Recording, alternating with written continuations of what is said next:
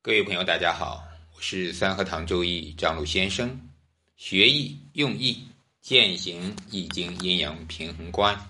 我们继续来分享南怀瑾先生《易经杂说》三大问题。上节呢，咱们一起分享了三大问题的基本：幽冥、生死、鬼神。啊，这三个呢，实际上它是有连续性的。那所以呢，当在《论语》里边。记载了孔子的学生子路问过这个问题。其实孔子老先生答复的比较简单，六个字，今天咱们都熟悉的“不知生焉知死”，啊，这是他的回答。这这句话其实挺深的啊。也就是说，如果你活着你都不活明白，你怎么知道死呢？啊，咱们翻译过来实际上是这样子的，也就告诉我们啊，我们在今天必须要。把生这个问题搞明白，首先我们要解读洞悉了咱们生的这个问题啊，把人生搞明白了，才知道死也就那一天会怎么样。所以咱们要活明白啊，活明白，阳不去，阴不来，对吧？啊，你这个既然有生啊，生完了之后呢，才会有那一天啊，所以生死啊它也是这个意思啊。反过来讲，就是知道了生，也就知道了死，所以这句话是个哲学的味道啊。所以这个现象在中国来讲，就是原始反中啊，也就是一个反复，就好像咱们的这个卦里边的十二卦，它是循环的啊，变化的啊。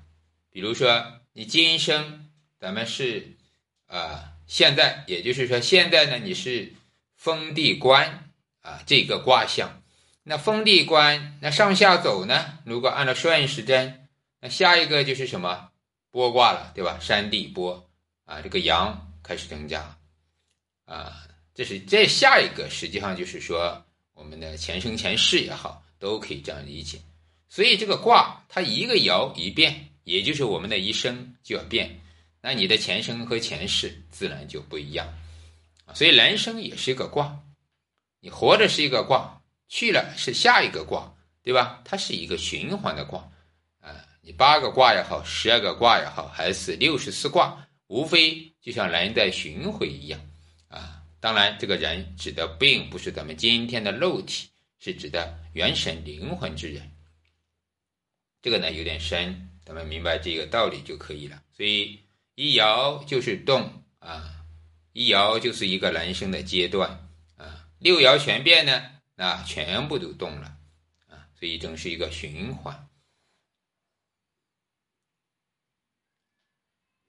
好，还有一个下面也讲了这个道家的学问精气啊，化精为气，化气为神，心物一元啊。其实这个道理呢，在道家里面研究的也很深，西方也好，科学现在叫做呃超能量。或者超电磁波，啊，这个呢，它属于物理科学的范范畴啊，实际上也就是咱们说的灵魂这一块啊，灵魂这一块，这就说物质之外的灵魂，它是个非物质的，那你说它是啥呢？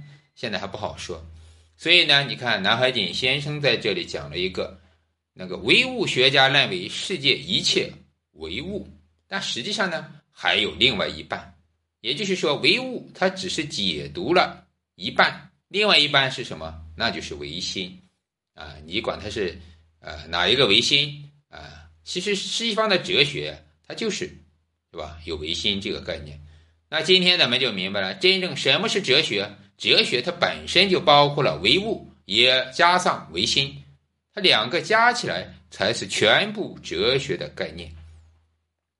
那我们世界也是这样，世界不只是我们看到的物质世界。那肯定还有另外一个叫精神世界，所以咱们知道，它是两个方面，精神物质。所以呢，我们也说了一手抓物质，一手抓精神，两手抓，两手都要硬。啊，这也是国策，但对人来讲呢，也是。那我们一方面，我们发财了，当官了也好，有了物质，有车有房，是吧？啥都有了，那我们就要在精神方面去提高自己。那这样才是一个什么完整的人，或者说叫完整的人格，对吧？否则呢，这个人就不完整。那只是吃吃喝喝，那有什么？所以当年鲁迅先生说：“我们不是为了吃米而活着。”难道我们只是为了吃大米饭吃饱就算了吗？那肯定还有另外一个含义，就是我们还要有精神，要有文化，要有意识层面的形而上的东西。所以咱们就知道，整个就是物质加精神，才是一个完整的世界，或者说完整的价值观。所以这个鬼神，咱们是要承认的。这里就是承认有鬼神，这个鬼呢和神呀，它是心物一元的。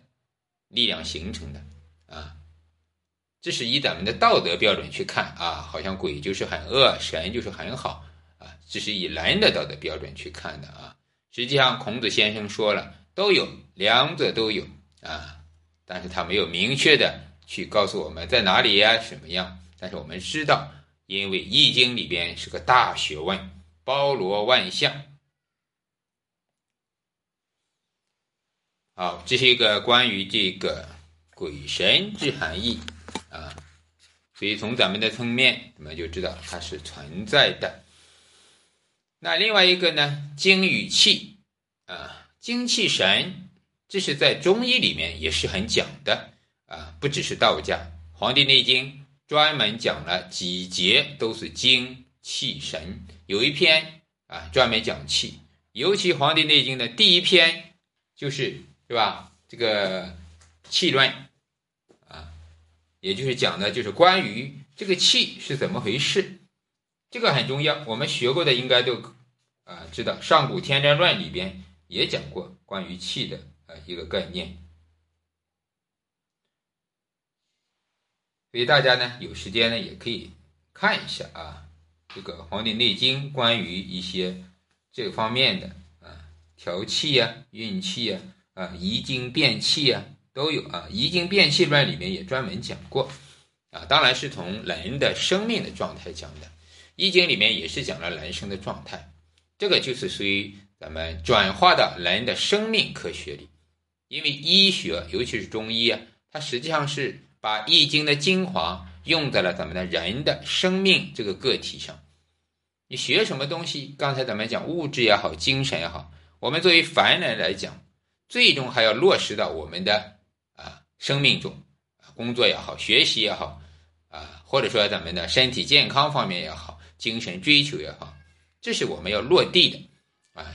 如果只谈形而上啊空的东西啊漫无边际的，那可能对咱们现实来讲呢，它是不切实际的。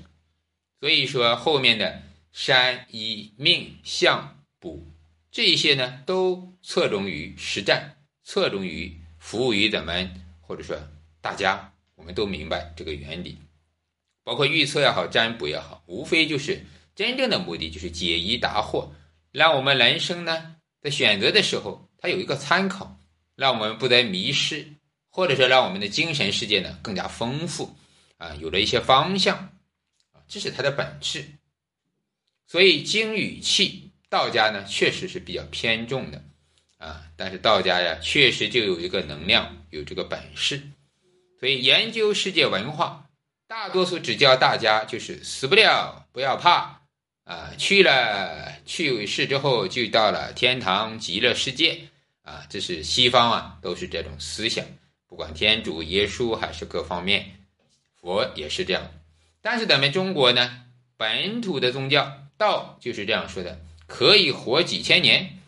啊，我们可以做神仙，我们可以修到长生不老，啊，这是我们的一个理念。所以道的理念就是让身体更好，也就是在活着的时候，回到了刚才的生死活，首先把活着搞明白，对不对？活明白，活着是好好的，这是道的思想啊。所以呢，把今生修好，那你来生自然就好，这也是一个非常好的理念。所以这个精气神，也就是说，所谓的一个人生的精神不死之药吧。所以道家说上药三品，神与气精啊，这是《黄庭经》的话，也就是从呃人的如果想延年益寿、无痛无病，就是这样去做，这是精气神。好，这个呢是关于啊对道家精气神的一种认识啊，这个是相对啊啊不是唯心，而是唯物啊。现在目前的科学也开始能发现经络呀、气的流通啊，咱们看不到的这些呃，比如说中医里面所懂东西，用内证法都可以看得到。有些用这一个呃红外线也可以，包括这个拍片子 X 光也能拍到一些。啊，之前中医所宣传的气的运动，啊，脉搏啊，这个流动精气神的转化，它都有啊。当然，在科学里面，西医里边它没办法解释，但是中医里面它确实有这个现象，所以咱们才能通过把脉、观气啊、针灸就可以治病啊，不用吃药就可以治病，这是它特殊的功能，包括后世的打坐。辟谷啊，坐禅、瑜伽，都是完全可以治病的。还有气功，都是可以治病的啊。这个咱们是不可否认的。这就是精气神最好的一个落地，也就是对咱们如果想身体更好啊，所谓的叫什么精气神更好啊，状态更好，那一定是要在这方面去做的。它并不是简单的吃个什么人参、吃个什么丹就 OK 的。它一定是要打通全身的气血，这个咱们稍微呃上点年龄啊，或者是学过点中医的都应该明白啊，这个气的运行是关键的。所以呢，在这个打坐里边，呃，它相对于咱们的这个跑步啊这些健身那种运动是完全不一样的啊，一个是动的运动，一个是静的运动啊。你从体育的角度，咱们所提倡的体育目前基本上是属于。耗热量、耗阳型的叫动的体育，那静的体育呢？你比如打坐，它就属于静体育。坐禅看起来是静，但是静极，静是阴，静极则动生，阴极则阳生。这个道理啊，慢慢就悟出来了。打坐半个小时，浑身发热啊，心窝热，头上热，气血流通，它比你跑步跑几个小时都有很大的功效。它完全不一样，因为体育现在提倡的跑步健身体育，无非就是为了肌肉感或者拉伸一些东西，啊，它跟这个内运动不一样的啊，真正的这些气的运动是内运动，五脏六腑的运动。那我们的疾病和健康都知道，其实皮外伤无所谓，你擦个皮啊，掉块肉，这个都是康复的，而内部的运内部的伤害是吧？所有的这些。啊，这个心脏病也好，高血压好，这个是非常严重的，它是致命的。但这些病呢，你通过跑步又治不了，对吧？那是通过什么内运动、内部调理。所以呢，《黄帝内经》讲的也就是主要如何破除这些东西。这就是道家的啊，这里也体现了道家这个气那个写法啊，就叫刚。我们有时候读读为刚，上面一个类似一个无。下面是个水，实际上它是无火啊，无火就是有水，也就是要水火既济，也就是要下面的渗水让它升上去，而上面的火呢让它降下去，能实现水火既济。离宫跟坎宫两个颠倒啊，坐禅呀好打坐的目的就是这样，上下交通，阴阳相通，自然身体啊也就一切好了啊。也叫还精补脑啊，好，这方面啊，关于生命科学的，咱们就讲到这里。因为这一节呢，《易经》里面呢讲的是生死、鬼神跟幽冥，实际上咱们转化到人生来讲，就是如何搞好我们的身体，如何让我们今天能好好的、健康的去活。好的，今天的《易经》杂说我们就分享那么多，大家对于生命、对于健康。有什么样的想法，可以评论区留言或者公号张路先生。祝大家一生智慧。